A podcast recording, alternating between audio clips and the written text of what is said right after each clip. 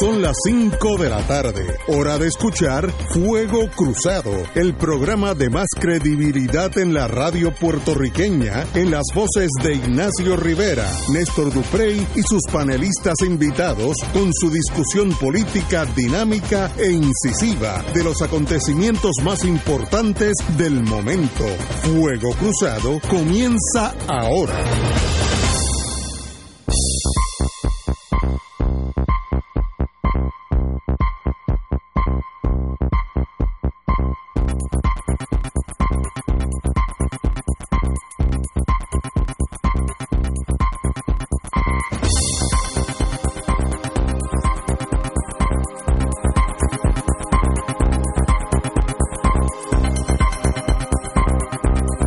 Muy buenas tardes, Boys and Girls de Fuego Cruzado. Estamos aquí, Romancing the Stone. Oye, los viernes siempre. Como uno que llega con Sí, más con más brío. Porque mañana es Y sábado. entonces venimos de la transición de El hombre de los calentadores.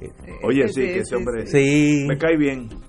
hay que empezar los viernes con un sonidito. Si yo no viviera en un apartamento, que yo soy, no, no soy el piso de arriba, soy, de- estoy en, yo compraba una cosa de esa. Sí, lo ponía. Y para que venga lo que Sí. venga, ya yo tengo Entonces lo lleva y te canta. Cuando lo vaya a poner, te canta. No, muy bien. Ya me compraste un tristema solar. Hombre, sabe de mercadeo. Sí, él sabe, él felicito. sabe, él sabe. Así que, óiganlo. Además que viene por ahí la pelona. Vienen como 14.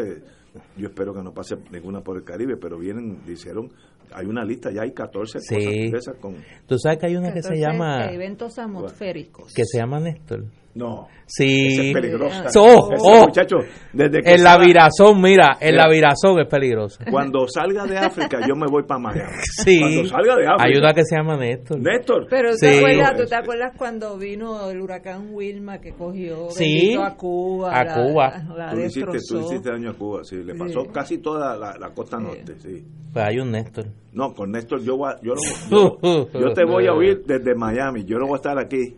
Chacho, Néstor lo que viene ese, ese No, no, sé, esa sé, cosa. sé. Bueno, esperemos que no pase nada porque de verdad que nuestra infraestructura, aquellos que sabemos un poquito del sistema de electricidad, el Power Delivery System, mis años en la General Electric, lo que genera la electricidad para que llegue a su bombilla en su casa, está bien frágil, bien frágil, y están funcionando casi al 100%.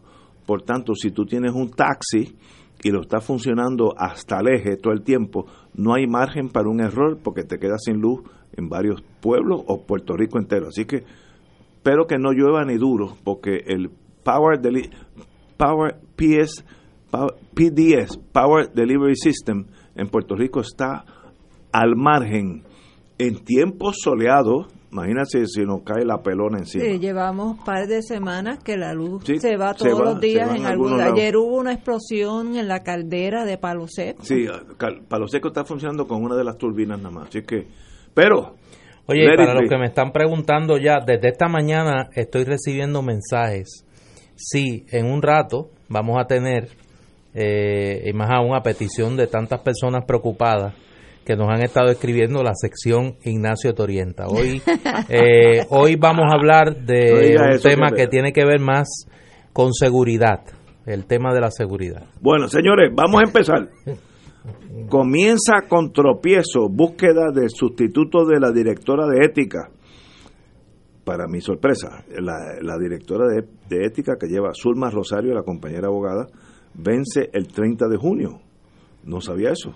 El, el Departamento de Justicia convocará a todos los ex jueces del Tribunal de Apelaciones para re- que recomienden al gobernador Ricardo Rosselló una lista de por lo menos tres posibles candidatos calificados para ocupar la dirección ejecutiva de ética gubernamental. Esto, después que se, se quedara sin quórum una primera convocatoria a los ex jueces del Tribunal Supremo. Ah, bueno, espérate, los del Supremo no fueron, ahora van por los, los apelativos.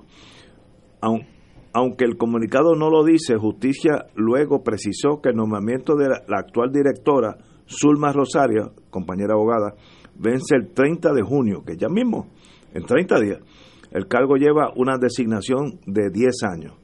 La convocatoria se hace en cumplimiento de la ley de ética, eh, pero esto no limita la capacidad constitucional del gobernador de Puerto Rico, Ricardo Rosselló, para hacer nombramientos al cargo. En otras palabras, él puede oír y tomar recomendaciones de los ex jueces eh, del, apelativo del Supremo, pero él siempre se reserva el derecho de nombrar a quien quiera. Bueno, para ¿Y cuál es el primer requisito, Ignacio? Primero, tiene que ser juez. Tiene que ser blue blood. No, pero primero tiene que ser juez. Pero después de juez, por dentro, tú sabes que la, la, es como los trajes que tienen un, una seda por dentro. Esa seda tiene que ser azul. No va a ser verde, no va a ser colorado. Yo aseguro que va a ser azul. Y, y, y, el, navy blue, que es el, el, el azul añil. Pero esa es la política. La secretaria de Justicia cursó las cartas de convocatoria a los, ex jueces del Supremo, Liana Fiol Mata, Hernández Denton, Negrón García, Martín García, Ángel Martín García, nuestro querido amigo y padre de uno de los compañeros aquí, Rafael Alonso, Francisco Rebollo. Previo a la cita, tres ex jueces se excusaron. A la reunión comparecieron Hernández Denton y Alonso Alonso, dos de tantos. Bueno, al no establecerse quórum, ya que según la ley se necesitan cinco ex jueces del Supremo, la ley dispone convocar a jueces retirados de apelaciones para presentar posibles candidatos para ocupar la posición, lo que se hará próximamente. Con todo y eso, mi parecer es, si usted ganó el bien de Puerto Rico, usted gobernador, sea del, calor que, del color que sea, usted tiene el derecho a nombrar el que usted considere que representa mejor a su partido, pueblo, lo que usted desee. Para eso, esa es la importancia de las elecciones. Cuando usted elige a fulanito o fulanita, usted le, dando, le está dando el poder de regir su vida por los próximos cuatro años. Y eso es parte de lo que ahora eh, encaja en nombrar la jefa de jefa o jefe, De, de ética gubernamental, una posición importante que esta señora, pues la compañera Zulma Rosario, lleva ya, este bueno, vencen los 10 años, como pasa el tiempo, parece que eso fue ayer. Pero ahí estamos. ¿Qué se hace? ¿Qué se debe hacer? Bueno, Wilma, Reverón, buenas tardes, compañera. Buenas tardes a todos y todas y espero que pasen un feliz viernes. Hoy es viernes. Sí, qué bueno, los viernes son buenos, oye. Pues mira, yo pienso, eh, y en eso no coincidimos, yo no, mi visión de una persona que sale electa gobernador, no importa del partido que sea, es que una vez eh, jura representar y defender al pueblo de Puerto Rico, es al pueblo de Puerto Rico completo. Y, y debería eh, dejar las, las consideraciones eh, políticas partidarias fuera una vez toma ese juramento. Sabemos que eso no es lo que tú llamarías eh, real política. Lo, lo, que hemos estado viviendo durante las últimas décadas es que simple y sencillamente estamos regidos por gobiernos que responden primero a sus partidos políticos y sus correligionarios antes que al pueblo de Puerto Rico.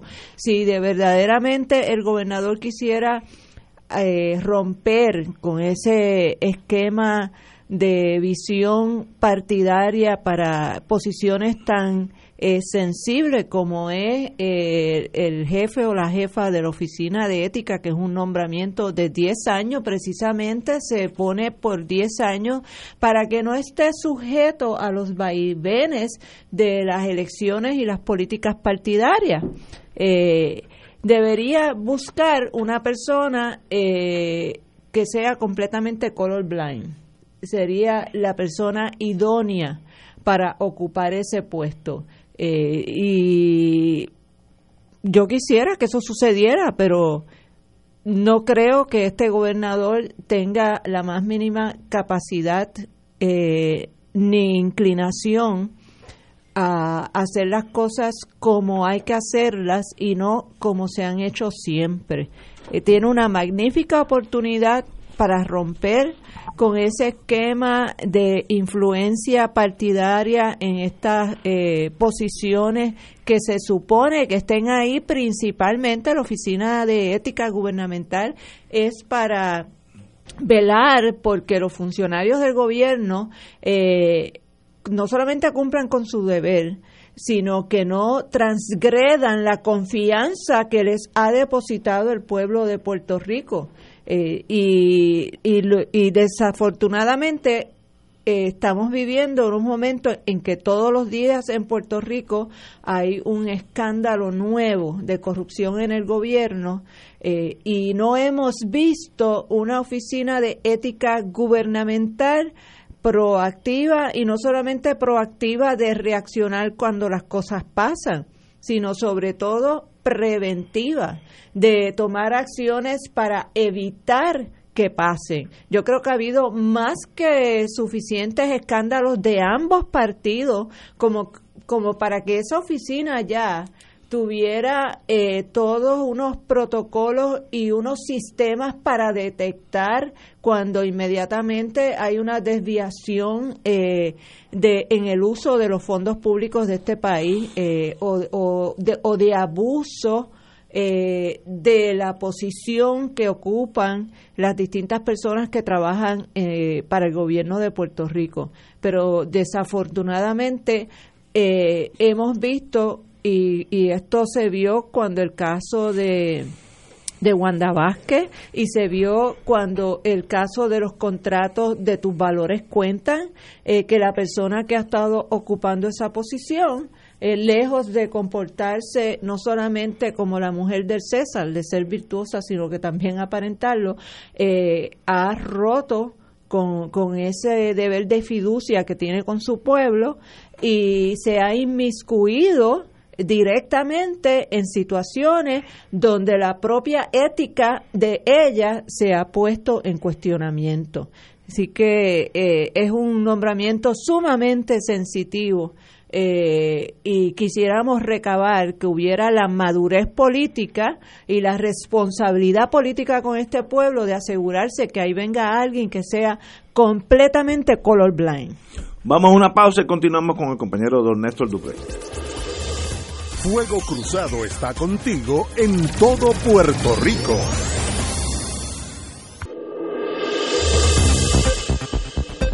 Y ahora continúa Fuego Cruzado. Amigos, continuamos con Fuego Cruzado, compañero don Néstor Duprey y Salgado. Yo creo que nadie se, nadie va a brotar una lágrima por la salida de Zulma Rosario de la Oficina de Ética Gubernamental. Ojalá y ahora que va a tener tiempo pueda explicar y espero que cuando le toque que le toque la pregunta porque le va a tocar eh, sus gestiones de cabildeo para el contrato de tus valores cuentan cuando tenga que desfilar por los lugares donde va a tener que desfilar a explicar eso si todo lo que se comenta pues finalmente se materializa en el Tribunal Federal en cuanto a Julia Kelleher. Dicho eso, me parece que el gobernador de Puerto Rico tiene una oportunidad para eh, un poco limpiar el nombre tan mancillado de esa oficina.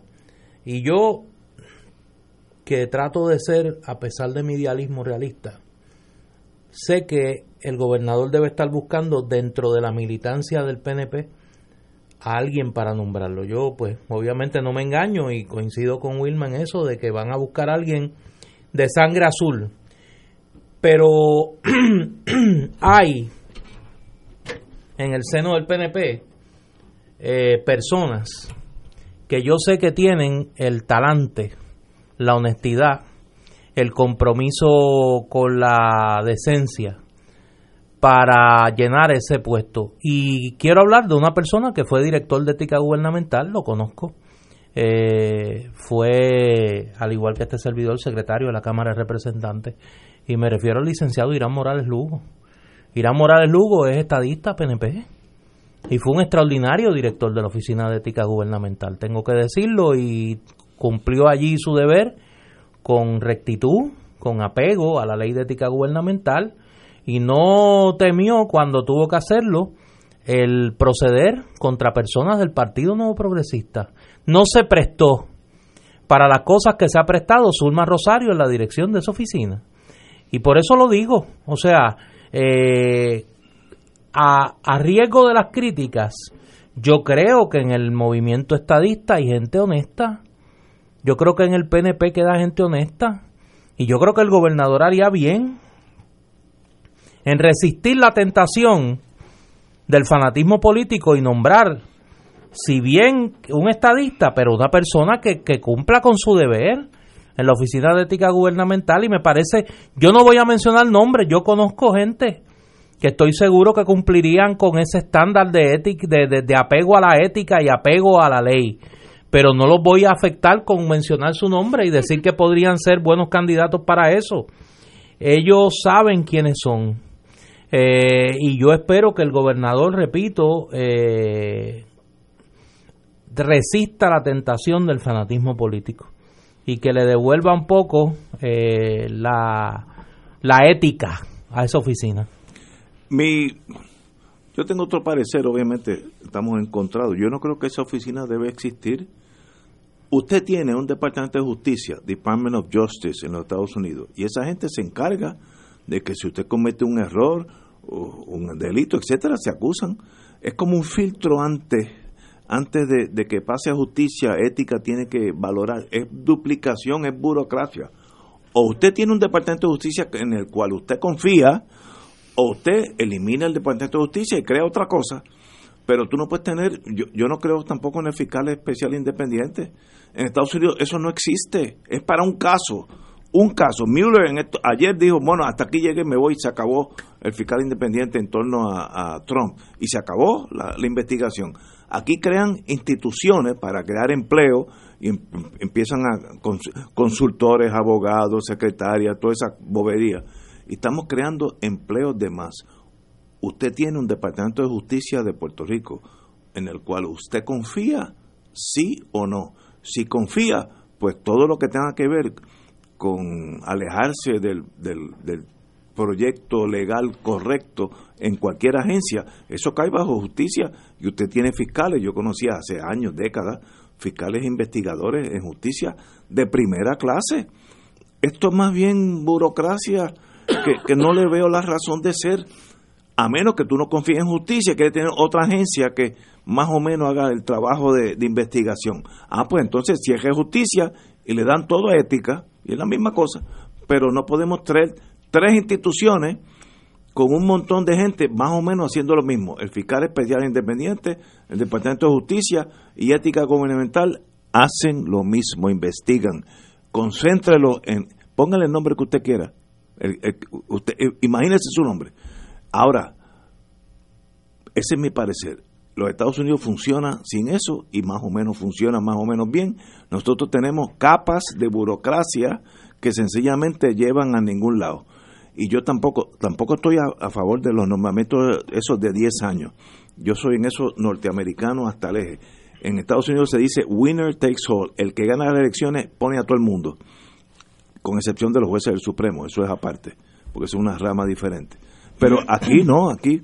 Eh, entonces, el problema con esas agencias que entonces se quedan, si cambia el gobierno, esa agencia se queda en la retaguardia del otro partido, haciendo lo, lo mejor posible por no acusarlos de ese partido que ahora son minoría. Mire, o confiamos en justicia o no confiamos en justicia. Es una decisión bien personal y bien profunda. Yo estoy inclinado a confiar en justicia. pero, pero ahí hay que hacer un poco de historia. O sea, esos nombres, esa, esas oficinas surgieron aquí luego de los casos, el caso del Cerro Maravilla, de toda la operación de encubrimiento que se dio desde el Departamento de Justicia bajo la administración de Carlos Romero Barceló y a raíz de una seria desconfianza del país precisamente en la capacidad y en la, en, la objetividad del Departamento de Justicia yo estoy de acuerdo contigo. Para, para investigar al propio gobierno. O, confía en justicia o no confía. Ahí surgieron dos instituciones, la Oficina del Fiscal Especial Independiente, el panel del Fiscal Especial Independiente y la Oficina de Ética Gubernamental, todas en la segunda administración de Rafael Hernández Colón, 1985 responden a eso. Ahora, la pregunta es, ¿confía el pueblo de Puerto Rico que el Departamento de Justicia sea capaz de investigar al propio gobierno a tal punto que se pueda justificar la eliminación de esas oficinas? Yo creo que no. Yo creo que debiera ser que sí, debiera ser. Ahora, si tú dices no, porque aquí están todavía las tribus, los Tutsis y los Hutus, pues entonces es un problema mira, endémico mira el del caso, país. Mira el caso de ayer. O sea, que ayer nosotros no, no discutimos eh, ese, es, ese ángulo de lo que ocurre ayer. ¿Por qué la secretaria de Justicia le refirió a las autoridades federales el caso de los empleados fantasmas del Capitolio? ¿Por qué la secretaria de Justicia no investiga y dice, yo referí la investigación, la denuncia a las autoridades federales? No fue que las autoridades federales asumieron jurisdicción, ella, ella es la que envía la investigación al foro federal. O sea ¿Por que- qué? Porque ella no confía en la propia gente Por que eso, tiene allí adentro. por eso, Pues entonces hay que re- reestructurar justicia. Hay por eso es que te Votar a todo el mundo y O sea, empezar la propia, la propia secretaria de Justicia dijo que le fabricaron un caso. ¿O se nos olvidó? Es verdad que Sí. Por eso no se nos puede olvidar. O sea, la secretaria de Justicia hace unos meses denunció que de la propia oficina del panel del fiscal especial independiente en contubernio con ética gubernamental entonces, le habían radicado un caso. Pues entonces hay que eliminar las tres agencias y empezar de nuevo a tener un, la Pero, agencia pero que- Ignacio, tú dijiste una cosa que lo siento, pero para mí es una cosa como totalmente inaceptable. ¿Cómo que es eso de que winner takes Eh, all? Es, es- es que Pues el sistema americano es así. Yo no estoy es diciendo si es bueno o malo, pero es, es así. horrible. No, estoy de Eso- acuerdo. Eso es lo que nos mí- tiene como nos tiene. Nosotros tenemos que tener eh, servidores públicos que una vez hacen ese juramento se olvidan de qué partidos son y son y están ahí para servirle y son empleados del pueblo de Puerto Rico, no del PNP o del Partido Popular. Pero- pero- y eso es lo, eh, esos lodos es lo que nos ha traído a, a- a- a estos fangos de hoy en día, Es que como- esa mentalidad de winner takes all, este, Eh, pero eh, es que eh, nosotros, bajo la bandera americana, cogemos las cosas buenas y las cosas malas. Yo prefiero el sistema europeo de gobierno, donde la mayoría en el Parlamento pues es representativa. Por, lo ejem- por ejemplo, el PIB tendría mucha más representación. tendría de lo por que- lo menos eh, 3%, pues, sí, de- muy bien, pues lo que sea. Pero eh, eh, y, y cuando no haya confianza se puede salir de, de primer ministro. Yo Exacto. creo que es superior. Pero ahora, hoy y próximos 200 años, el sistema americano es totalmente diferente y el que gana, aunque sea por un voto, controla el país. Ah, que es malo, sí, pero ese es el sistema. Yo, yo, no creo que entre nosotros cuatro aquí que estamos vamos a cambiar ese sistema. Y en ellos mismos le llaman winner takes all, vacilándose ellos mismos. El sistema norteamericano, el que gana por un voto en West Virginia, controla el destino de West Virginia por los próximos cuatro años si es bueno o malo, eso es ot- otra, otra, pa- para otro programa, un seminario de lo que debe ser el gobierno. Pero eso va más allá. O usted confía en el Departamento de Justicia o lo cierra y empieza de nuevo. Si usted no cree que el Departamento de Justicia tiene la capacidad de analizar los casos fuera de los, colores azul y rojo, pues entonces el sistema no funciona. Deben cejar y dejar que la Junta esta de Control Fiscal domine todo porque nosotros no podemos ni gobernarnos. Todas estas agencias es para ponerle eh, parapetos a la desconfianza que tiene el mismo sistema en, el- en- en justicia. Como yo, yo no confío en justicia, déjame poner un fiscal especial independiente, porque na- justicia no va a atreverse a acusar a, a un alcalde del partido mayoritario. Pues el sistema está mal, está malísimo. malísimo, pero pues, estipulado. Ah, entonces, además de eso, ética tiene que ver que Chencho se llevó cuatro plumas que decían gobierno de Puerto Rico, se lo lleva para su casa. Ese hay que caerle arriba. Y no sabe que hay gente que está más allá de Chencho que se pueden llevar millones de dólares y ética no lo vas a acusar, a menos que sea el FBI que, que no tiene esa, esas limitaciones emocionales, porque jurisdicción tienen los dos igual. Yo discrepo de eso. Yo, yo en un mundo perfecto no debiera haber ni fiscal especial independiente ni ética gubernamental. Todo en justicia como fue dentro de los años nuestros, no de Néstor, Néstor de otra generación. En, en Puerto Rico había el Departamento de Justicia y todo el mundo confiaba en ellos y había gente competente y hacían su trabajo. ¿Por qué tanta eh, desconfianza? Pues mire, tanta desconfianza porque desconfían. La cosa es tan obvia que porque no confían, pues algo está mal en el sistema. Y fíjate lo irónico del caso que según lo que, ¿verdad? Nos dice Néstor, eh, esto fue consecuencia del caso de Cerro Maravilla. O sea, es un caso de persecución política a personas por su forma de pensar, su ideología, lo que desata eh, toda esta corrupción en el gobierno que lleva a tener que crear todas estas instancias y ahí empieza a desmoronarse todo el gobierno de las instituciones del gobierno de Puerto Rico y eso ha sido cuesta abajo en la rodada, no ha parado. No ha parado eh, el, la corrupción, el, deterioro, el derrumbamiento de las instituciones del gobierno de Puerto Rico eh, han seguido un curso de acción de, de desmantelamiento de lo que se supone que sea eh, una institución para el servicio del pueblo y se ha convertido simple y sencillamente en el botín del corsario, lo que tú llamas el winner takes all. Este, eh, el partido que gana, pues simple y sencillamente va a saquear los bienes del pueblo de Puerto Rico y va inclusive a, a controlar a las personas que se supone que vigilen, prevengan y eviten y encaucen a los que hagan eso. O sea, es que eh, coincido en una cosa contigo. Esto hay que empezarlo de cero. Empezar en cero. Este gobierno, cuando tengamos la República de Puerto Rico, Vamos a empezar eh, todas esas instituciones en cero. En cero. no, en cero. no usen ni los mismos edificios porque hay contaminación ambiental. Por lo menos yo me, en otra cosa. yo me conformo que en lo que llega a la República, eh, que nos anuncia eh, Wilma, por lo menos que el gobernador ejerza un criterio menos partidista o menos fanático. Porque no le pido que nombre a alguien que no es PNP o sea, que busque en el PNP, hay gente decente. Decentísima. Hay gente buena. Hay gente que yo sé que van a actuar con apego a la ley. Le di un ejemplo, Irán Morales. Fue director de ética gubernamental y fue un buen director de ética. y era PNP. La idea sería que buscara a alguien que no estuviera identificado con absolutamente nadie. Pero ese, no existe. En pero lo ideal en este momento no existe. está bastante extraviado.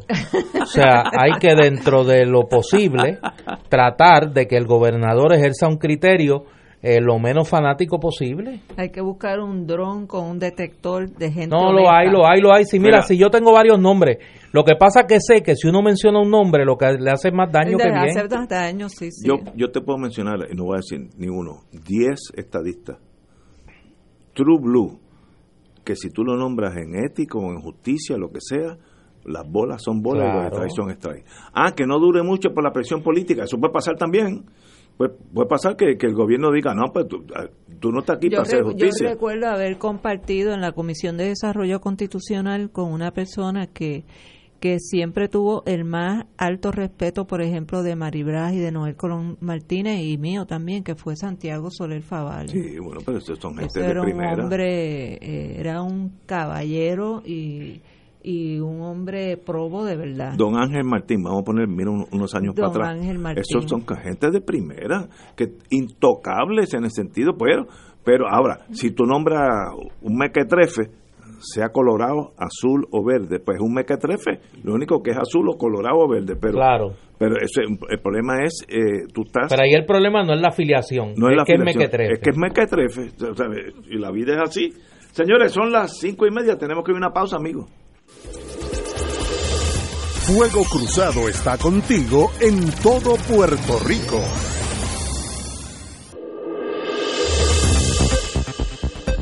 Y ahora continúa Fuego Cruzado.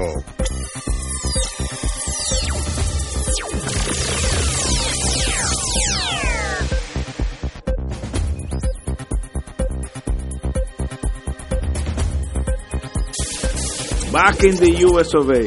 Se espera que en los próximos seis meses, si llegamos, el presidente Trump nombre y el Senado avale al fiscal federal Stephen Muldrow, que estuvo aquí en Puerto Rico como tres años, como nuevo jefe de la Fiscalía Federal en San Juan, según Noticel, eso no está confirmado.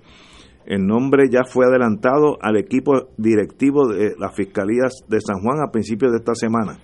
A pesar de que la jefa interina de la Fiscalía, Rosemilia Rodríguez, anunció su retiro y ofreció mantenerse en el cargo hasta que llegara su sustituto, lo que se indica dentro de la oficina es que sabía que sería sustituida antes de someter su retiro. Esos son más bien chismes que otra cosa. Rodríguez pasó por el proceso de nombramiento presidencial y consideración senatorial, pero su designación quedó detenida por movimiento del senador demócrata Bob Menéndez, por lo que su servicio en el cargo ocurre de manera interina mediante la alternativa de que los jueces del distrito extendieron su nombramiento, así que funciona el sistema federal. Se adelantó que lo mismo ocurriría con Muldrow de no prosperar o dilatarse el proceso regular de nombramiento presidencial. Eh, Noticel alcanzó a Muldrow en su oficina actual en la Fiscalía Federal de Tampa, Florida, donde lleva como cuatro años, pero declinó hacer comentarios. Muy bien por él. Trabajé con Rosemilia y tengo una gran cantidad de respeto por ella, indicó Muldrow. Muldrow sirvió a Puerto Rico, oye, más años de lo que yo pensaba, desde el 95 al 2001, cuando, era liderada por el ex fiscal Gil Bonar, mi querido amigo, y Rodríguez era su ayudante en la dirección. Bueno, así que tenemos, ya empiezan a, obviamente ya hay dos cosas sobre, sobre la mesa que no se pueden obviar, la renuncia por retiro después de 30 años de servicio federal de la fiscal Rosemilia Rodríguez y los rumores que empiezan a circular, no quiere decir que Moldo va a ser el fiscal, puede haber otro que antes, antes que el presidente lo nomine pueda salir, hay uno que creo que está por Alabama, que tiene el visto bueno de, los republicanos allá, eh, tiene el visto bueno de los, de los republicanos acá. Vamos a ver cuál de los dos factores mandan. Pero, obviamente, va a venir alguien de afuera, mayormente eh, anglosajón, norteamericano, a lo cual yo pues me opongo. Yo creo que aquí hay talento de sobra para nombrar fiscales federales, pero la política de Trump es desconfianza y yo creo que eso incluye hasta la Fiscalía Federal. Compañera. Eh, lo interesante de Moldro es que lo que él se ha dedicado en sus últimos años en Tampa ha sido a lo que llaman el fraude de desastre. Y, él, y, él, y él está ya anunciando que él viene con una encomienda de cero tolerancia a este tipo de delito. En Puerto Rico ya hay 400 querellas sobre fraude relacionadas a los huracanes Irma y María. Eh, así que es interesante que él sea la persona que se está comentando que podría ser designado como fiscal eh, federal. en sustitución de Rosemilia. Eh, y, y si verdaderamente viniera con ese afán de detectar eh, los fraudes que se cometen con el, los, los fondos que se asignan para eh, la recuperación de los desastres de eventos atmosféricos. Eh, él pues viene ya con una experiencia de Tampa y de y de Katrina aparentemente también eh, tuvo algo que ver con, con los usos, los malos usos de los fondos tras el desastre de Katrina, que sabemos que también ahí hubo unos eh, unas personas que se enriquecieron de una manera increíble en la reconstrucción de Katrina. Así que él dice, él, él dice en la entrevista eh, que we are coming for you a los que estén ya eh, guisando de ustedes se acuerdan cuál, cuál, huracán fue que hubo un montón de casos con los escombros Georges. En Georgia había un montón de municipios donde estaban eh, alegando que habían removido escombros y el dinero se está usando para todo menos para la remoción de escombros. Y ese es el tipo de cosa que sucede cuando hay este tipo de desastre atmosférico que se presta eh, para esos malos manejos y para lo que hemos vivido desde, desde el, no habían pasado dos semanas cuando ya explotó el escándalo de Whitefish, ¿no? Este Exacto entonces, pues ahí empiezan a aparecer como, como, como hongos las corporaciones que se crean de un día para otro, eh, que supuestamente se venden como que son especialistas en, en remociones de escombros, en instalaciones eléctricas, en sistemas este, de lo que sea. Eh, y, y, cuando uno se pone a buscar, eh, esas corporaciones se crean en fechas bien coetáneas al desastre. Eh, las personas que componen esas corporaciones no tienen prácticamente ninguna experiencia en el área que dicen que van a atender.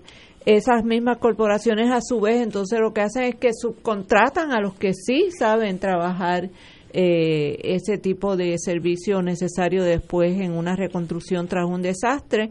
Entonces terminamos pagando tres veces por lo que se pudiera conseguir eh, muchísimo más barato, porque el, el que crea la corporación aquí, que no sabe absolutamente nada, eh, por ejemplo, de eh, reconstrucción de carreteras y puentes, pues entonces lo que hace es que subcontrata a una compañía en Estados Unidos o, bien una compañía de Estados Unidos que a su vez entonces subcontrata a los ingenieros de aquí eh, pero ¿por qué tanto mediador para hacer eh, cualquier trabajo eh, en este país? es una cosa, la, la, cantidad de dinero que se va, que pues, se podría utilizar verdaderamente de manera más eficiente para atender las necesidades de este pueblo, que se va por ese roto de, lo, de los mediadores y los asesores y los consultores eh, cuando aquí, por ejemplo, eh, una de las cosas que, que llora ante los ojos de Dios es cómo se subutiliza o no se utiliza el talento que nosotros tenemos en la Universidad de Puerto Rico, en la, en la, Politécnica, los ingenieros que produce este país.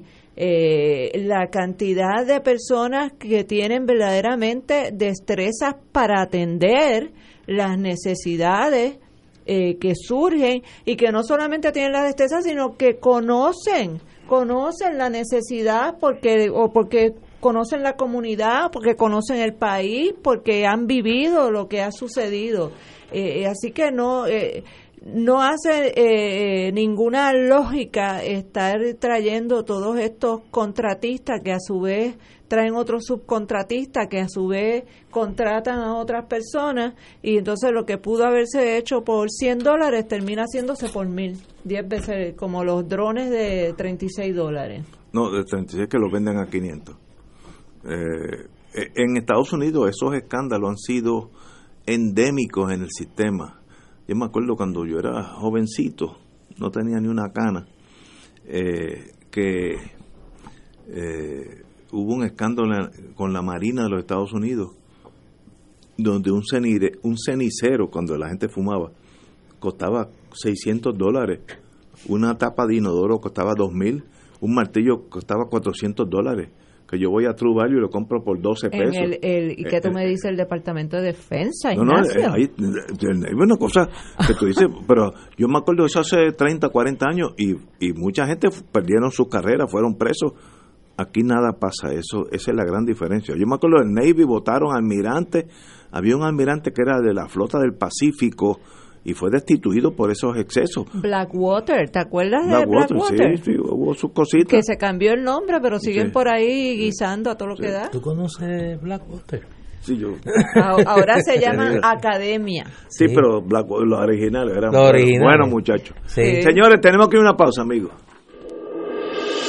Esto es Fuego Cruzado por Radio Paz 810 AM.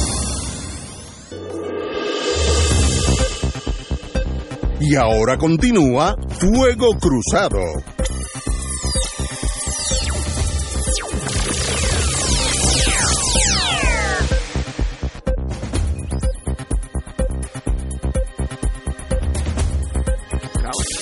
regresamos, Boys and Girls de Fuego Estamos hablando de The Better Things in Life, las cosas bonitas de, la otras vida. cosas. Oye, ayer nosotros tocamos el tema de los arrestos, obviamente. de, los, muchachos. De... No, no, por ahí es que voy a empezar, porque yo he escuchado a alguna gente tratando de minimizar lo que pasó ayer.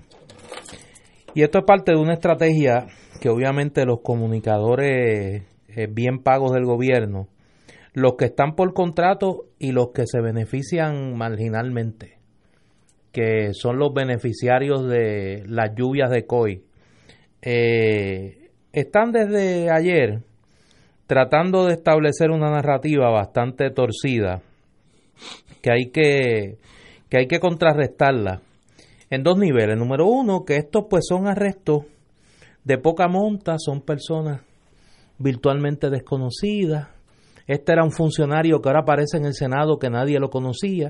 nadie lo conocía. Que en la estructura política del PNP tampoco nadie lo conocía. Y que pues esto es un hecho totalmente aislado de la operación legislativa y la operación política. Yo no sé si eh, los que eso dicen pretenden desconocer el hecho de que aquí estamos hablando de la persona encargada de la operación política del presidente del Senado, que dirigía una oficina que a su vez tenía oficinas en prácticamente todos los rincones de este país y que era la oficina donde se cobijaba la avanzada política del presidente del Senado de Puerto Rico. Este no era cualquiera. Además de eso, era un recaudador principalísimo del presidente del Senado, Tomás Rivera Chávez, recaudador de fondos.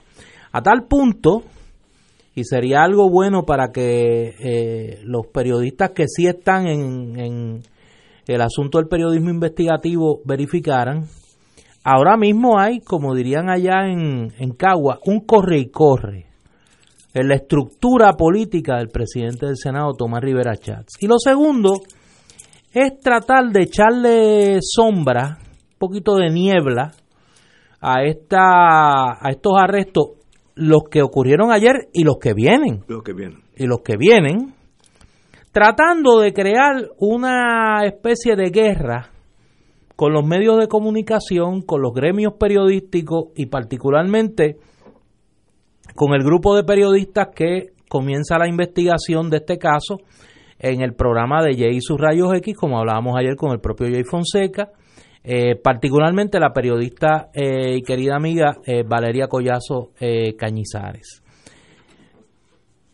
Estando claros todos y todas que hay que ser solidario hasta el extremo con Valeria y las actitudes que a nadie deberían sorprender de Tomás Rivera Chats y como yo estoy en esta cruzada de que la historia es implacable.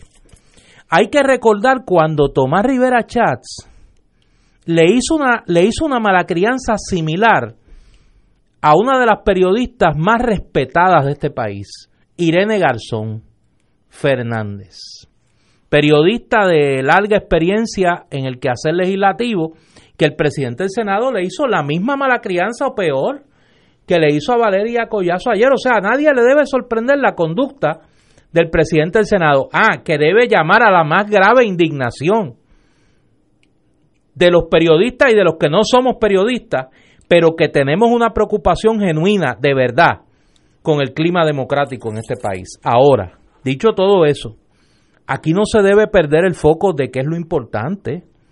Aquí hay que mantener, como decimos en el algot beisbolero, el ojo en la bola el ojo en la bola. ¿Y cuál es la bola aquí? Mire, que han comenzado a desmontar las autoridades federales el entaramado de corrupción de uno de los sectores de la clase política de este país. Que el director del FBI ayer identificó a los líderes legislativos y a su cohorte, a sus grupos de trabajo político y legislativo, como blancos de una investigación federal que advirtió que van a haber muchos más arrestos en esa dirección y que ahora mismo estamos esperando, como comentaban Ignacio y Wilma, el nombramiento de un fiscal federal cuya especialidad, su clamor a la fama, es el encauzamiento de casos de corrupción por fraude en las ayudas recibidas producto de desastres naturales. Oye, es que es tan difícil pegar las partes del, del rompecabezas.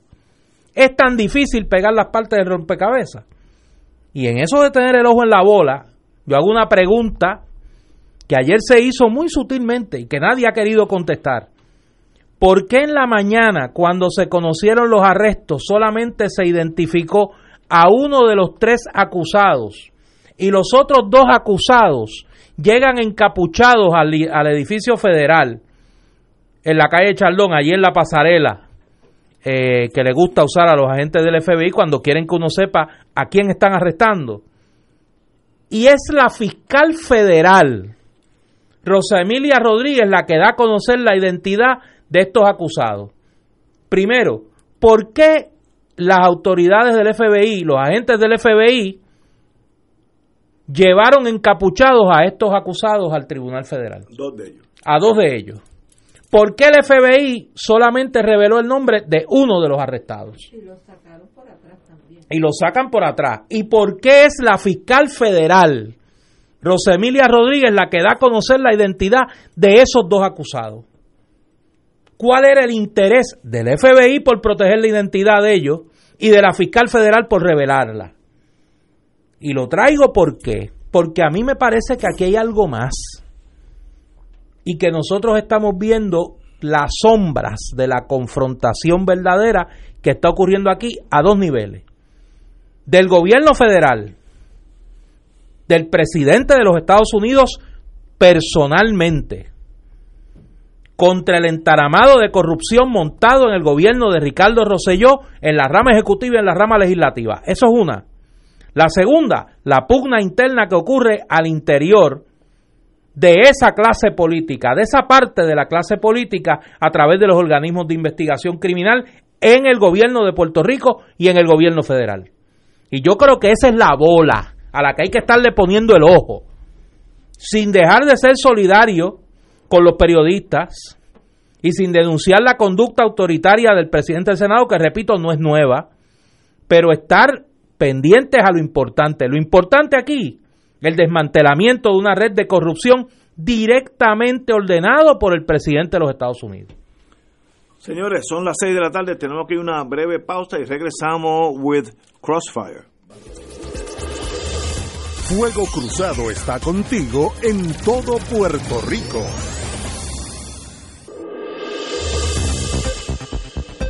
Y ahora continúa Fuego Cruzado.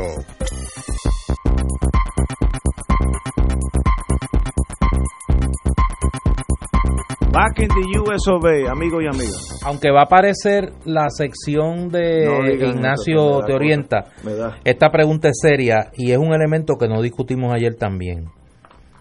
A mí me estuvo curioso una expresión que hizo el director del FBI, Douglas Leff. Douglas Leff, de haciendo referencia a un estudio psicológico que se había hecho en Cuántico, refiriéndose a Cuántico, Virginia, Es la, la- donde están las sedes, la- el- la- donde, está el la escuela donde está la de escuela entrenamiento de los agentes del FBI. Exactamente. Y allí él señaló que se había hecho un estudio psicológico sobre el perfil de ciertos políticos. Y no lo men- no mencionó nombres. Y dijo que estos políticos, que eran altaneros, que hacían alarde de su poder, y hizo un perfil psicológico. Y todos los que vivimos aquí, claro, sabíamos de quién estaba hablando. Eran los más peligrosos. Y que a esos eran los que él le estaba, Ay, Dios. lo- los que él le estaba poniendo el ojo. Eh, yo no recuerdo si ha ocurrido en el pasado, me, me- obviamente rectifico, pero ni aún refiriéndose al independentismo. En los peores momentos de la represión, un director del FBI en Puerto Rico ha hecho referencia a estudios de perfil psicológico.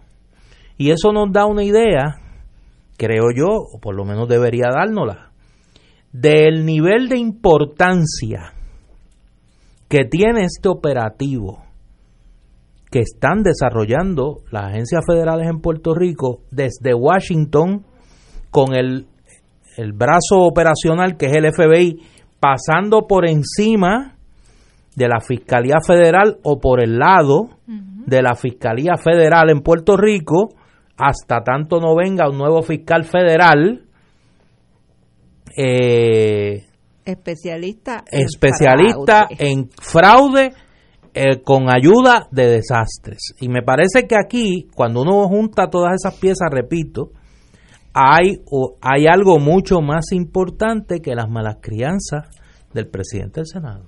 Y tenemos, no podemos obviar varios elementos.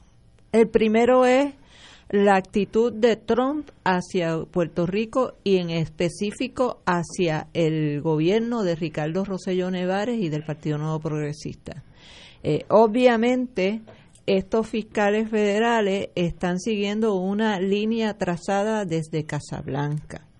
Eh, y esa línea eh, no solamente es para desmantelar la corrupción en Puerto Rico del Partido Nuevo Progresista, eh, sino que es también un ataque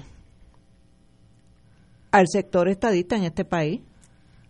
Yo entiendo que Trump está aprovechando la coyuntura eh, como republicano antiestadista, porque él ha sido bien claro en que él es antiestadista, no solamente para eh, meterle mano a, estas personas que estarían utilizando los fondos para la reconstrucción de Puerto Rico, eh, más que para beneficiar al pueblo de Puerto Rico, para beneficiarse, para beneficiar a sus amigos del alma, eh, para utilizarlos como bandera política en las elecciones del 2020 y entonces vemos como el gobierno de Donald Trump le ha parado el flujo de los fondos federales al gobierno de Ricardo Rosello. Eh, cuando esos fondos empiecen a llegar, va a ser demasiado cercano al periodo electoral como para que haya un efecto eh, de repartición de contratos y prebendas que le permita al PNP beneficiarse de, esos fondos.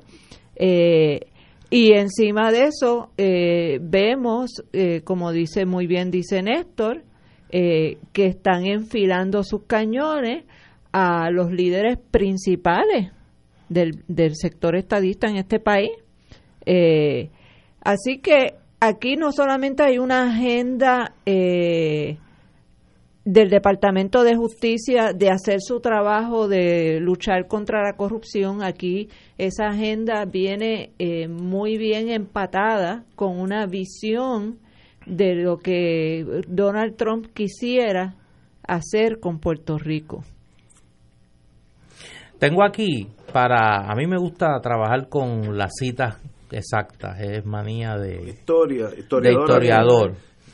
y tengo un querido amigo, eh, miembro Prime del bufete extendido, que me envía las citas exactas del director del FBI, Douglas Leff, de una transcripción de la conferencia de prensa de ayer. Dice, los arrestos de hoy son el resultado en gran parte por la cooperación del público que nos ha facilitado evidencia de actividades sospechosas que han observado. De igual manera, es invaluable la cooperación de los empresarios quienes han reportado evidencia de transacciones sospechosas que han pasado por sus empresas. Aquí viene la parte, la primera parte importante. La cooperación de algunos cómplices en el esquema original ha sido de gran valor.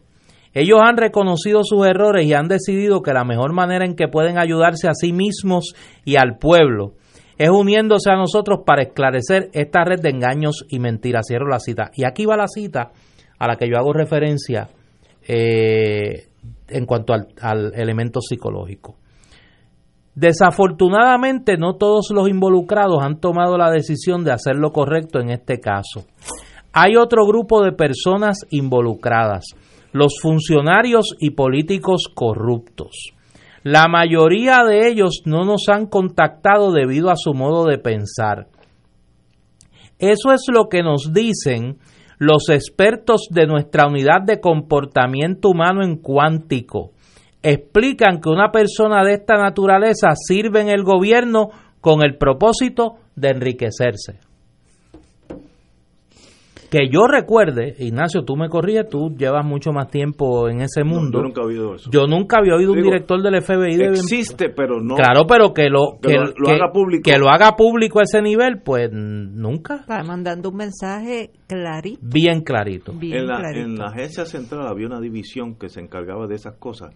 Le llamamos DDS&T, Deputy Director of Science and Technology, que cuando el presidente de Estados Unidos iba a ver, por ejemplo, presidente de Brasil, la que sea, eh, la, primer ministro de Alemania, antes que llegara, estos psiquiatras hacían un profile de él y decían, pues mira, fulanita, estos son los puntos grandes, estos son los puntos débiles, si es sobornable, ataca por aquí, por, ¿sabes? Cada cual, cada ser humano tiene, es como una, una caja fuerte, tiene un montón de combinaciones, que si tú encuentras esa combinación, pues ya sabes cómo abrir esa puerta. Y yo estoy seguro, yo no sé nada del FBI, eh, que ellos tienen la misma facultad de tener un montón de psiquiatras, no necesariamente que tienen que ser empleados federales, sino que tú los subcontratas, el mejor psiquiatra de Harvard, el de MIT, el de Stanford, el de ex- eh, ¿cómo se llama? Oxford allá en Inglaterra. ¿Quién es fulanito? ¿Quién es Néstor Duprey? Y ellos te hacen un estudio Claro. de que nació, pues mira, Duprey tiene, Ignacio tiene, eh, el lado mío un llame, mira, estas son las pocas cualidades y te voy a decir todos los defectos, pues eh, y ya cuando el presidente se sienta con uno, él sabe exactamente lo que tú quieres oír o no quieres oír. Y eso me sorprende que este señor lo diga, porque yo creo que no debió haberlo hecho, pero él tiene un expediente de cada político importante, cuáles son sus puntos buenos y cuáles son sus puntos malos. Cuando esa guillotina baje, pues el cuello que esté por medio, el cuello que se lo va a llevar, porque ya saben por dónde atacar. Y todo el mundo tiene secretos. No hay un ser humano en el mundo que no tenga secretos. El que diga que no lo tiene son los más vulnerables, porque lo tiene tan escondido que no lo puedes aceptar. Esos son más fácil de, de comprometer, estoy usando palabras del mundo de espionaje, que los otros. Así que por ahí va Left. Obviamente él está haciendo su trabajo. Aquí me dice el bufete extendido que eh, el FBI le hizo perfiles psicológicos a los machoteros Sí, a comienzos de los de 1980. Yo recuerdo también cuando uno lee todo lo del operativo de Cointelpro. eh, Cointelpro. Counter Cointel- Intelligence Operations. eh, Cointelpro tenía un, Pero Sí, claro, pero obviamente, pero a- un obviamente segmento de eso se descubre muchos años después cuando se investiga sobre ese proceso y en los expedientes se descubre la evidencia de ese tipo de actividad. Pero en el momento mismo en que estaban ocurriendo los operativos, No, no. el director del FBI no estaba diciendo, mire, ¿saben qué? Nosotros estamos haciéndole perfiles psicológicos a los macheteros. Mire, ¿saben qué? Como parte del operativo Cointelpro que estamos implementando ahora mismo, pues estamos desarrollando operativos eh, de carácter psicológico. Lo que quiero decir es, porque sabía que alguien lo iba a plantear, que una cosa es descubrir con los años que algo ha ocurrido, que otra cosa es que te digan en el momento. Mira, entre las cosas que estamos haciendo contra ti es que te estamos construyendo tu perfil psicológico, ¿sabes? Para que estés claro. Es que Por eso, Eso- te están es mandando un, forma- esa es te una están forma de mandando un- crear un des- mensaje. claro de crear desasosiego en la persona Como dirían aquellos dos Eh, sabios, bueno. Richie Ray y Bobby Cruz, agúzate que te están velando. exacto Fíjate Y- que eso es, e, eso es fácil de entender. Bueno, y pero- fíjate cómo cómo reaccionó este cómo reaccionó eh, Rivera Chats que por cierto hay que decirlo la forma en que Rivera Chats trató a la compañera periodista Valeria Collazo es totalmente inaceptable y también es inaceptable la cobardía demostrada por sus compañeros en aquel momento. En el, en el momento en que le hizo esa mala crianza a Valeria, que le dijo a otro periodista que hiciera la pregunta, ese periodista no debió haber hecho ninguna pregunta y debieron haberse ido todos en protesta por la forma en que lo trataron. Por eso es que la prensa en este país, que tiene unos baluartes que hay que quitarse el sombrero ante, ante ellos, pero lo- los que no saben defender su profesión no tienen la credibilidad ni el respeto de su pueblo. Los que tienen la credibilidad y el respeto son los que se atreven a enfrentarse eh, y hacer las preguntas difíciles, porque para eso son los periodistas, para hacer las preguntas difíciles. Así que mi solidaridad con, con Valeria Collazo Cañizares eh, y los felicito eh, a Jay que no que eh, hemos tenido momentos de discrepancia pero eh, creo que están haciendo un excelente trabajo investigativo y que eso es lo que hace falta en la prensa de este país. Trabajo de periodismo investigativo independiente. Uno de los factores más importantes en cualquier sistema democrático es una prensa agresiva y libre. Si no, cae en una dictadura, igual que Hitler y Mussolini. De ahí a una dictadura, así que la prensa sí es importante en cualquier país libre. Señores, tenemos que ir a una pausa, amigos. Esto es Fuego Cruzado por Radio Paz 810 AM. Y ahora continúa Fuego Cruzado.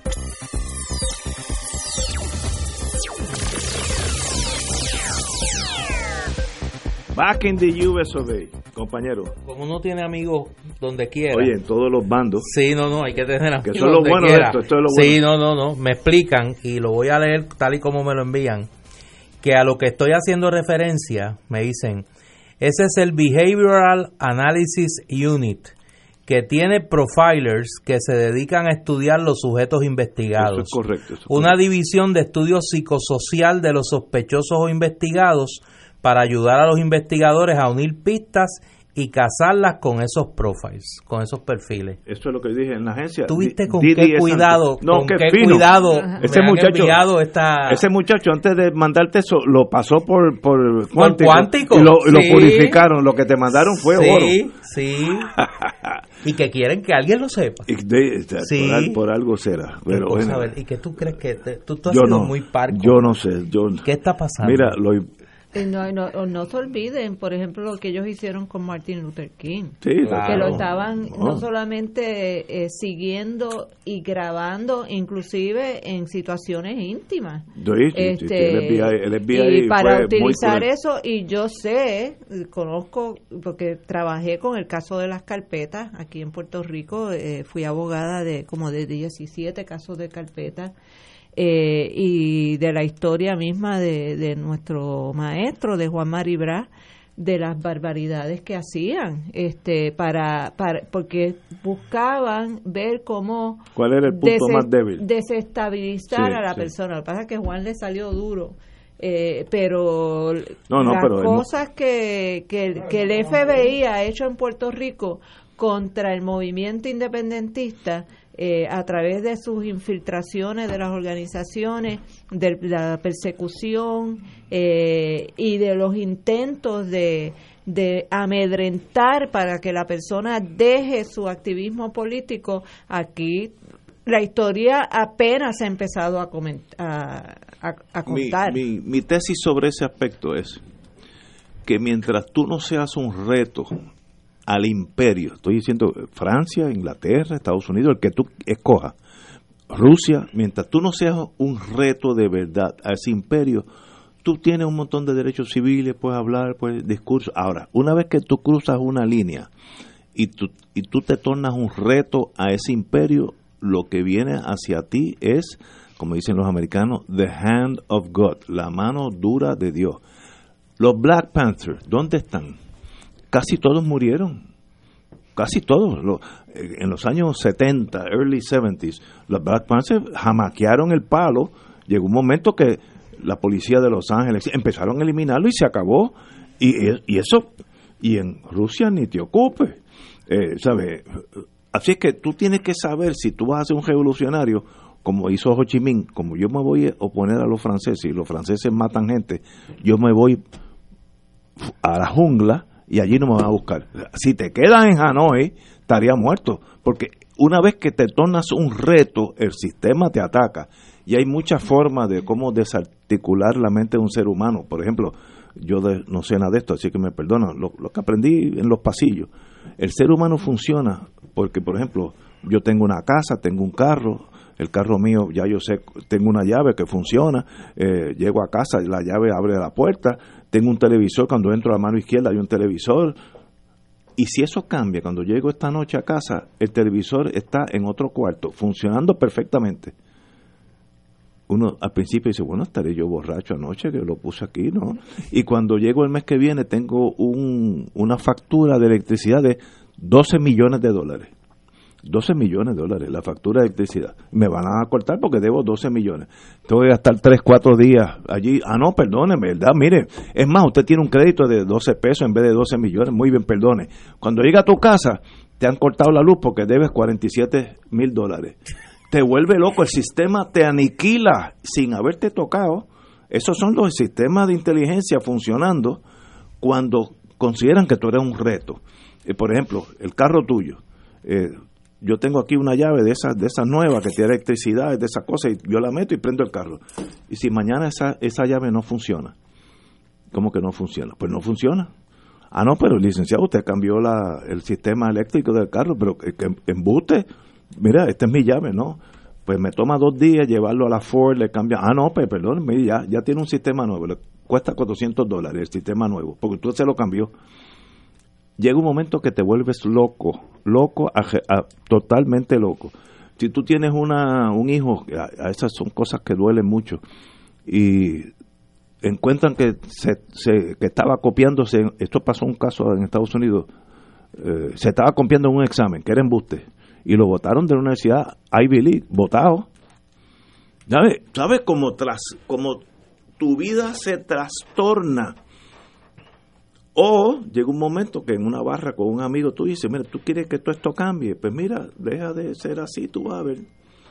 Entonces al otro año le dan una beca a tu hijo en esa misma universidad. Ignacio, el aquí, sistema, han hecho eso. No, aquí y en el mundo entero, esto no es aquí. Peor, porque aquí no era que te cambiaban el televisor de un cuarto para otro, aquí era que en Viaje Girasol te ponían una bomba. Sí, no, eh, que a Carlitos Muñiz lo asesinaron. no, hay, este, hay exceso, pero te digo eh, que tú puedes hacer lo mismo sin tener que matar a, la, farmacia de la familia de don Néstor Nazario la quemaron. Sí, sí, Este, hay, Que pusieron una bomba un 11 de enero en, en, Mayagüez y mataron a dos personas. Pero, eh, pero eso no, pero, eh, eh, no, no, ojalá hubiera sido que me, cambiaran un televisor de un cuarto. Aquí fue, se fueron a todas, como dicen los españoles. Pero en estos casos hay que tener cuidado. Esto se llama runaway children, los, los, los hijos descontrolados tú entrenas en la policía de Puerto Rico o la policía de Asunción, Paraguay, etcétera, para hacer ciertas cosas, entonces vienen que hay personas que asumen, como yo tengo ese poder, la embajada americana, si es un país extranjero, me dijo este, pues yo tengo, yo soy policía en Paraguay, tengo este poder, entonces te excedes más allá de lo que el sistema quiere. O sea,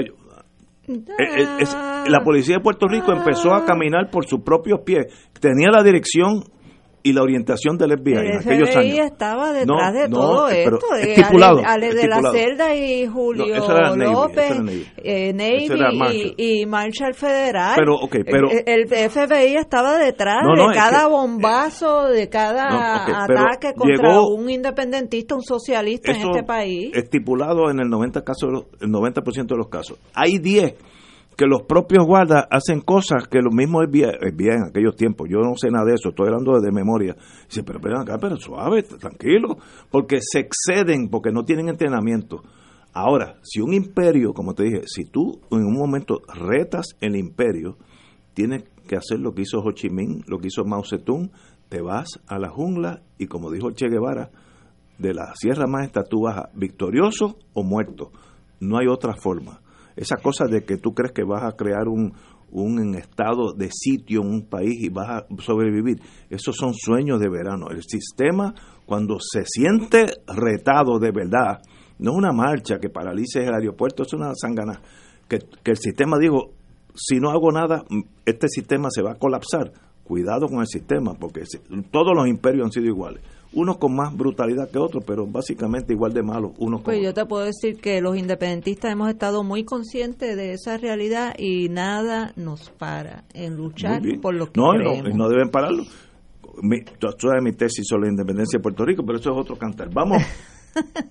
y para que no me malentiendan, mi tesis es que Puerto Rico va a ser una república con el endoso absoluto de Estados Unidos en unos 10, 15 años.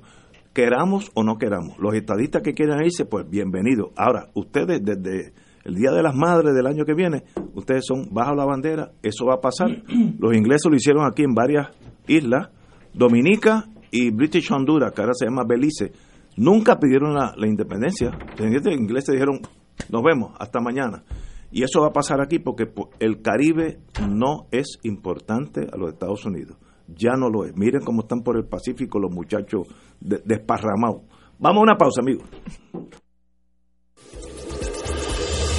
Fuego Cruzado está contigo en todo Puerto Rico.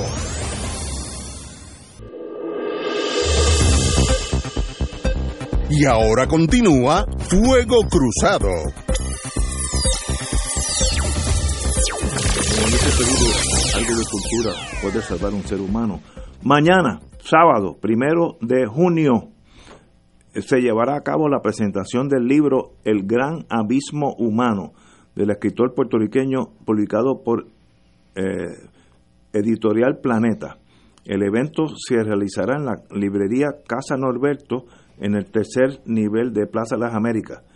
Una niña ucraniana abandonada por su padre y transformada en un perro luego de haberse visto obligada a vivir en un entorno canino durante seis años es el norte de, este de esta investigación de cinco años realizado por Gil Burgo, en la que nos invita a mirar de una manera diferente lo que nos hace humanos, el gran abismo humano.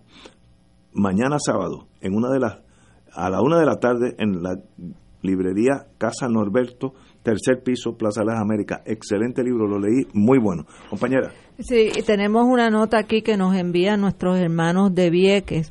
Eh, dice, si los de abajo se mueven, los de arriba se caen. Juntos somos más fuertes, nuestra voz será bueno. como estruendo y nuestros reclamos tendrán que ser escuchados. Vieques y Culebra. Necesitamos a los 76 municipios caminando a nuestro lado. Se nos va la vida en los terminales de lancha, nuestra salud, educación, economía y nuestras vidas en juego. Comparte, somos más que 100 por 35. Exigimos un mejor servicio de transporte marítimo. Hay una vigilia el 4 de junio del 2019 durante la noche en el Pabellón de la Paz, eso es en el Parque Luis Muñoz Rivera en, San Juan. Y hay una marcha el 5 de junio de 2019 que sale a las 10 de la mañana del Pabellón de la Paz hasta el Capitolio. Así que pueblo de Puerto Rico, una vez más, nuestros hermanos de Vieques y de Culebra necesitan de todos y todas nosotros. Para mí siempre ha sido fascinante la ineptitud de todos los gobernantes de Puerto Rico de manejar un sistema de transportación, sea público o privado, sea de Puerto Rico o de Júpiter, entre Vieques, Culebra y Puerto Rico. Eso es fascinante. Tanta ineptitud por tantos años. Eso no es tan complejo, pero algo que no podemos, a veces los países tienen puntos flancos débiles, no podemos manejar la administración de la transportación marítima entre Culebra, Vieques y la Isla Grande, y eso lleva desde que yo era niño. Es, nunca ha funcionado y la veo de malas en peor. Es una cosa increíble porque uno va a cualquier país del mundo que tienen servicios de lancha y las lanchas funcionan y tienen un horario Yo y, no sé por y- qué. y entonces eh, en Puerto Rico para Vieques y Culebra eh, ha sido No sé una pesadilla el mantener primero unas lanchas que funcionen, en mantener un inventario de piezas para cuando se rompa una pieza no tener que esperar un mes o dos meses o cuatro meses para que se arreglen, el tener personas que sepan arreglar las lanchas, eh, el tener eh, suficientes lanchas para atender las necesidades del pueblo, de los pueblos de Vieques y Culebra. Y entonces tenemos a estos hermanos y hermanas viequenses y culebrenses eh, que están eh, prisioneros de los gobiernos de turno, de la ineficiencia de la autoridad de transporte marítimo y, esto literalmente cuesta vidas, cuesta vidas porque estos son personas que debido a la exposición a, todos los cancerígenos que les tiró la Marina de Guerra de Estados Unidos tienen unos niveles de cáncer y unos problemas de salud bien serios. Eh, el hermano Ismael Guadalupe es, paciente de diálisis. Eh, y, y, cada movimiento de un viequense para atender su salud, para su educación, para atender sus necesidades básicas, se convierte en, en, un operativo de total incertidumbre porque nunca saben si van a poder salir o van a poder llegar, inclusive si van a poder regresar a dormir a sus casas. Es, eh, es totalmente inhumano lo que se está haciendo con los pueblos de Vieques y Culebra. Y eso hay que exigirle eh, al, al gobierno de Puerto Rico que se deje de estar especulando con las APPs y las privatizadoras y que le permita a, a el pueblo de Vieques y Culebra a someterle unas propuestas que vengan de la comunidad, que ellos tienen unas propuestas buenas y que por favor los atiendan, los atiendan, los escuchen y sobre todo estén sensibilizados al sufrimiento que es para cada uno de ellos vivir en su en sus respectivas tierras. Claro, obviamente aquí hay un plan de desalojo de esas poblaciones. Ya en Culebra yo creo que viven menos culebrenses que extranjeros y vi que va por el mismo camino, eh, porque son literalmente paraísos. Yo no, yo, yo que he viajado el mundo completo, pocos sitios en el planeta Tierra son tan hermosos como las islas de Vieques y Culebra. Y nosotros deberíamos protegerlas y preservarlas como uno de los, como los tesoros que son. Eh, y, y, serían una fuente de ingreso no solamente para los viequenses y los culebrenses, para el pueblo de Puerto Rico pero ha sido el, un estado de abandono e indiferencia, pero es deliberado, porque para los millonarios que viven en Sony con casas de un millón de dólares y que tienen acceso a sus botes privados y a sus aviones privados, pues eso no es un problema. Pero para, eh, para la gente del pueblo de Vieques y Culebra es un problema el abandono en que los han dejado. Yo no entiendo por qué tanta ineptitud por tantas décadas. Incomprensible, pero ahí está. Eh, yo en mi pequeña vida yo he viajado, hay un sistema de lanchas entre Hong Kong y el lado uh, chino, que más o menos de, Fajardo a Vieques. Y, la, y, y, las lanchas van continuamente, continuamente. Es como un sistema de taxis en Nueva York, Staten, York Island, en Staten Island. Este, en, en, Seattle hay unas islas al frente de Seattle, Washington. Y en Grecia. En ¿Qué nos pasa a nosotros? Pues es algo que no, puede, no desafía la, la inteligencia. Bueno, continuemos con Fuego Cruzado. Tengo aquí algo. Si usted quiere ver el ah. colapso de un país, el de nosotros es un llame al lado de lo que está pasando en Venezuela. La inflación en los últimos 1, 2, 3, 4, 5 años, la inflación en Venezuela es 1.370.000 veces. Si usted tenía un peso venezolano hace 5 años, hoy necesita 1.300.000. Un bolívar. Un bolívar, sí, perdón. Un bolívar, una cosa más allá del poder de una mente comprenderlo. Las exportaciones petroleras Venezuela, como siempre he dicho, un país bien rico. En el, 1900, en el 2013 exportaba 85 billones al año. Eso es un montón de dinero. Hoy exporta 29 billones de petróleo. ¿Por qué? No tengo la menor idea, pero algo está mal. Las importaciones al país se han desplomado de 44 billones a 9 billones, quiere decir que no hay divisa. Así que obviamente algo pasa en la economía de Venezuela que sencillamente ha colapsado y no pueden los, los, los enemigos del sistema, ah, eso es Estados Unidos el bloqueo, no, porque Cuba tiene el mismo bloqueo y la economía de Cuba está estable con sus necesidades, con sus eh, áreas eh, que se pueden mejorar, pero una economía estable y produce médicos y produce eh, gente profesional. ¿Qué pasa en Venezuela? Que la economía ha colapsado.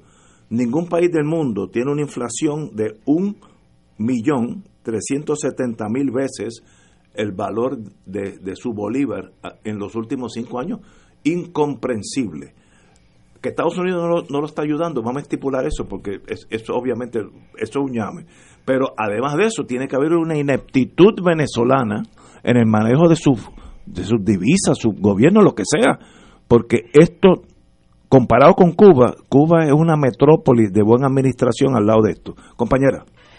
Bueno, hay que empezar por señalar que los bolívares fueron uno de los primeros objetos de ataque eh, de la derecha y de Estados Unidos en Venezuela. Empezaron con un contrabando de bolívares por la frontera con Colombia, eh, que eso empezó a crear una escasez artificial eh, de moneda en Venezuela y empezó a ser más difícil para la gente el, tener el poder adquisitivo para adquirir sus, sus productos. Eso juntado con el contrabando, con la gasolina, que se, que se robaban eh, camiones completos de gasolina para pasarlos por contrabando y venderlos en, en Colombia.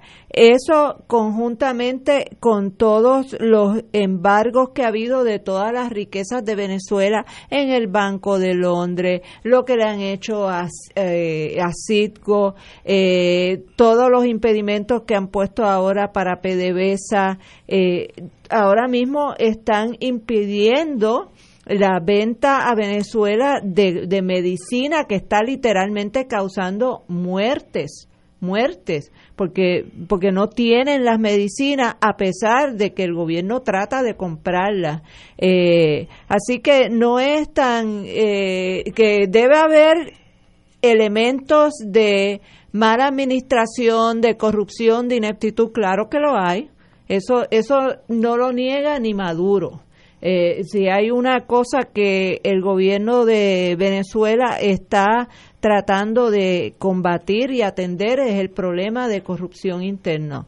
Eh, pero los niveles de inflación a que ha llegado a Venezuela no son resultado meramente de una mala administración o de corrupción es la combinación de todos estos factores eh, y el ataque que ha hecho contra Venezuela es mucho más visceral y mucho más violento que inclusive los 60 años que llevan de bloqueo contra Cuba. ¿Por qué? Porque Cuba no tiene las riquezas que tiene Venezuela. Eh, por lo tanto, el, el ataque contra Cuba ha sido más bien resultado de una oposición ideológica y política por el mal ejemplo, entre comillas, que resulta Cuba para el resto de América Latina de atreverse a ser un país soberano y escoger su sistema económico y político como a los cubanos les da la gana. Porque si los cubanos fueron capaces de irse a la sierra eh, y tumbar eh, el, a Batista, eh, son capaces de hacer cualquier cosa. Y es un pueblo que tiene un, que es un pueblo armado por el propio gobierno. Los, los cubanos hay como cuando uno le pregunta cuántos soldados hay en Cuba aquí hay nueve millones de soldados. Eh, y son gente brava eh, que no son de fácil dominación.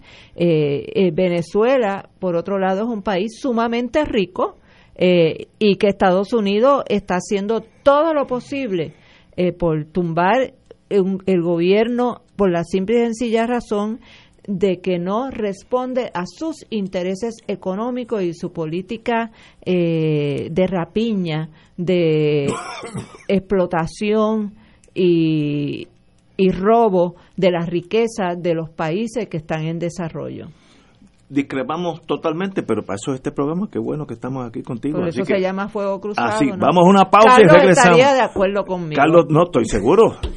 y, me, y, me, diría dos o tres cosas en, en, durante la pausa, pero usted es más elegante. Vamos a una pausa, amigo. Fuego Cruzado está contigo en todo Puerto Rico.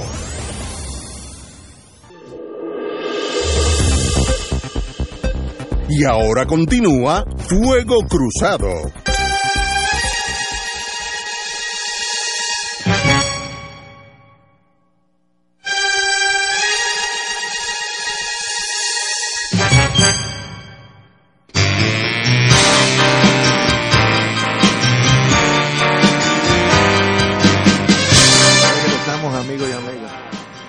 La sección Ignacio te orienta. Ignacio, tengo una pregunta aquí que me están haciendo desde esta mañana. No sé mucho de casi No, nada. pero, pero tú puedes ayudar. Para aquellas personas que en este momento pueden estar dialogando, vamos a ponerlo así, Es una palabra bonita. dialogando Con- con, con- las autoridades federales, tienen reuniones periódicas, Sí, tienen casual. información que a ellos les interesa y le intercambian esa información. ¿Qué medidas de seguridad deben de tomar en estos días? Por ejemplo, invitaciones a comer, a tomar café. Ahí le pasa como al ruso aquel que se tomó un té Le y le dio polonio. polonio dos Le. Estuvo polonio brillando, estuvo 229. brillando. Deben de hacer como Pacheco, que tú te acuerdas del consejo que daba Pacheco, que cuando uno cruzara la calle mirara para los dos lados. ¿Qué cosas así? O sea, Bueno. ¿qué, qué, qué deben hacer? Sobre todo en Londres. Hay que Sí. tener mucho No, cuidado. en Londres y en, San Juan. Hay que tener mucho cuidado con los amigos que de momento aparecen en tu casa. Sí. Porque Mira, pues, tanto tiempo que tú y yo no muchacho, hablamos. Ven acá. Oye, Wilma, hacía como 10 Sí. años no te veía, ¿cómo tú estás? Vamos, Sí. vamos tomando un café. Cuidado con esa invitación, porque uno no sabe de qué bando viene. Porque o presume que te están grabando o, o para favor del FBI o para incriminarte y destruir tu credibilidad con el FBI. Es decir, uno de los dos bandos, pero que te van a grabar. Así que cuidado con esas amistades que surgen de momento y quieren hablar contigo. Te invitan a una oficina de abogados. Mira, yo creo que me gustaría que vinieras conmigo para que te oriente, este amigo. Sí. Y eso pasa. Y no- esa invitación a dialogar que está haciendo el director del FBI. Pues que dice, eso. mire, Véngase el que para quiera acá. dialogar con nosotros, venga Sí, acá, sí. hable con nosotros. Ahora, ahora, le Y- voy a y decir. si no habla, va a ter- le vamos a dar un pon. pon, un- le vamos, a dar un pon. pon. Ahora, le voy a decir. ¿De pues qué yo- tú crees que quieren hablar? No, yo, pues, de, de- de estas cositas. De la final del NBA. ¿Tú crees que quieren hablar de la final del NBA? Ahora, les voy a decir, como yo estuve en ese mundo, las primeras 20 minutos, cu- cuando usted habla con un agente del FBI, todo lo que el FBI le está preguntando, Lo sabe. ya sabe las contestaciones, porque te está grabando los teléfonos. etc. Entonces, si tú bajas por la lona y dices, mire, te me está diciendo, ah, pues mira, vamos a hablar ahora, mañana, vente con, Y te dice, tu abogado". Ignacio, ¿tú has ido a alguna finca en Lares? Exacto. allí a celebrar este alguna fiestecita y tú le dices, Lares, yo nunca he ido a Lares. si yo no sé dónde queda. Y de momento aparece una foto. Dice, mire, pero que Esta yo tengo, foto, mira. yo tengo una foto suya aquí en esta finca en Lares. con Wilma Reverón Sí. y María de Lourdes Guzmán, eh, eh, mira, dice finca de la... Re- ¿Y qué es esto? Sí. ¿Tú ¿Sabes? Pues uno queda incómodo, así que suave. No tiene derecho, de- usted no tiene obligación a hablar con nadie que usted no quiera. Usted le dice, mire, yo no, no, no, necesi- no deseo hablar con usted. Y eso es totalmente lícito. Ahora, si establece una relación, porque usted cree que se puede beneficiar, primero, yo conozco muchos abogados federales que le pueden aconsejar muy bien. Y segundo, no vaya solo, usted va siempre co- acompañado con un abogado. esa gente y que- no mienta. Y si asumen la actitud que te A- pregunto, yo no estoy diciendo que eso esté machos. pasando, ay, esa de, mira, Muchacho, si yo soy fulano, conmigo nadie se puede meter, yo soy fulano. Ay, bendito.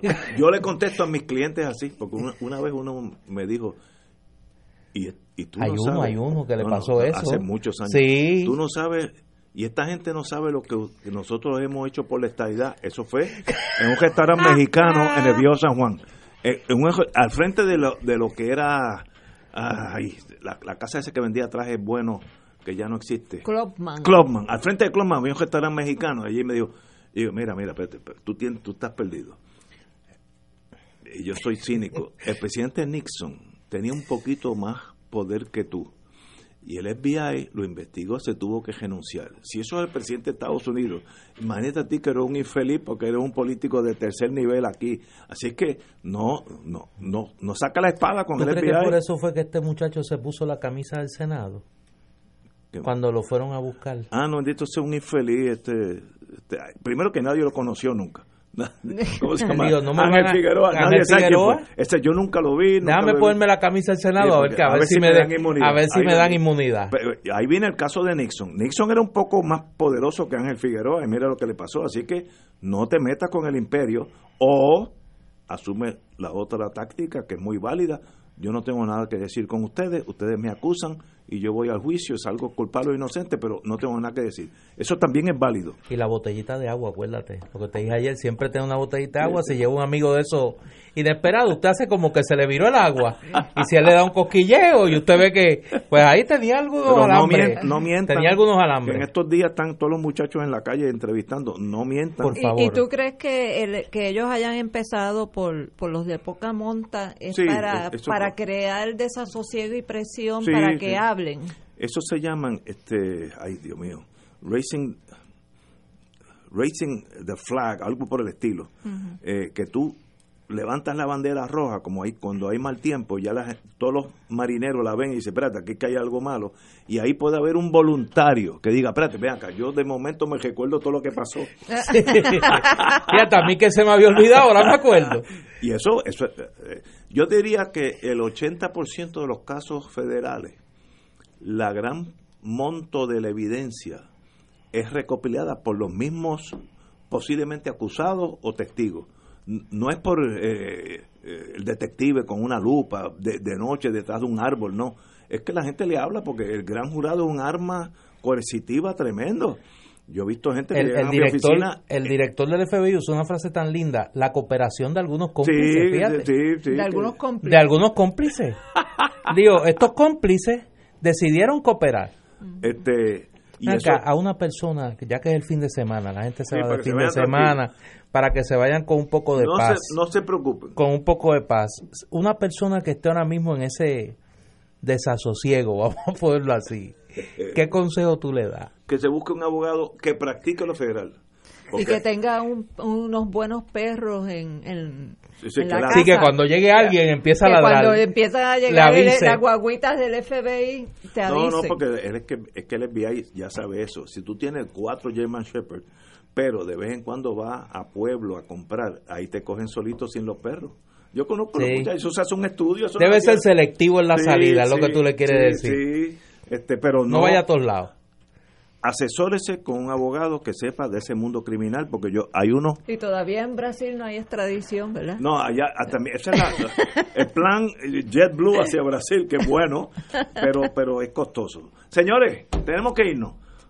Wilma, como Hagarle siempre. caso a Ignacio. Qué bueno tenerte aquí los viernes con nosotros. Gracias, Wilma, Hasta por estar aquí.